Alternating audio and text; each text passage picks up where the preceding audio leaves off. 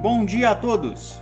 Eu sou Felipe Mesquita, estrategista de investimentos do Banco do Brasil, e este é o seu Daily Cast de abertura. Hoje é quinta-feira, dia 1 de dezembro de 2022, e mercados repercutem dados industriais na Ásia e na Europa, enquanto aguardam divulgação da inflação americana e PIB brasileiro.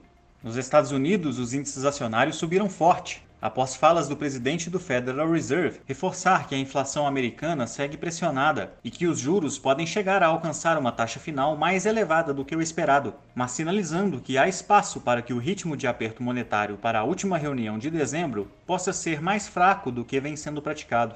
As apostas do mercado, portanto, passaram a ser de uma elevação de 0,5% na próxima reunião do Fed, quebrando a sequência de quatro ajustes de 0,75%, mas estendendo o ciclo de aperto monetário, sem cortes no radar para o primeiro semestre de 2023. Hoje, o presidente americano Joe Biden recebe o atual presidente francês Emmanuel Macron para visita ao país e conversas no campo diplomático. A agenda de hoje segue movimentada, com o índice de gerentes de compras industrial de novembro, investimentos em construção e inflação medida pelo PCE.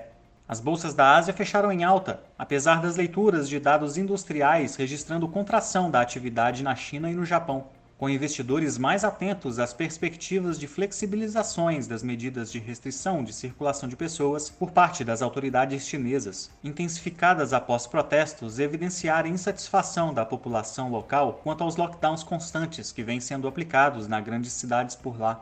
Os mercados europeus também operam em alta agora na parte da manhã, com indicadores industriais avançando na comparação mensal na Alemanha, Reino Unido e consolidado da zona do euro, ainda que sigam em território de contração.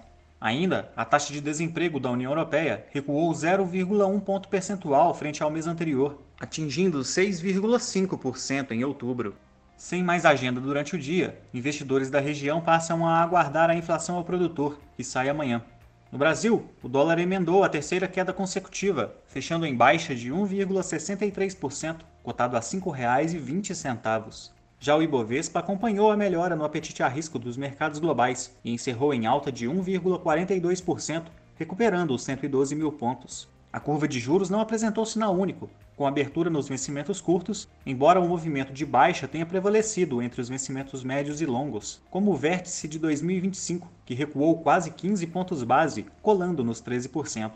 A agenda de hoje conta com o IPCS, dados industriais e balança comercial de novembro, bem como a divulgação do PIB relativo ao terceiro trimestre de 2022. Ficamos por aqui. Um bom dia a todos e até a próxima!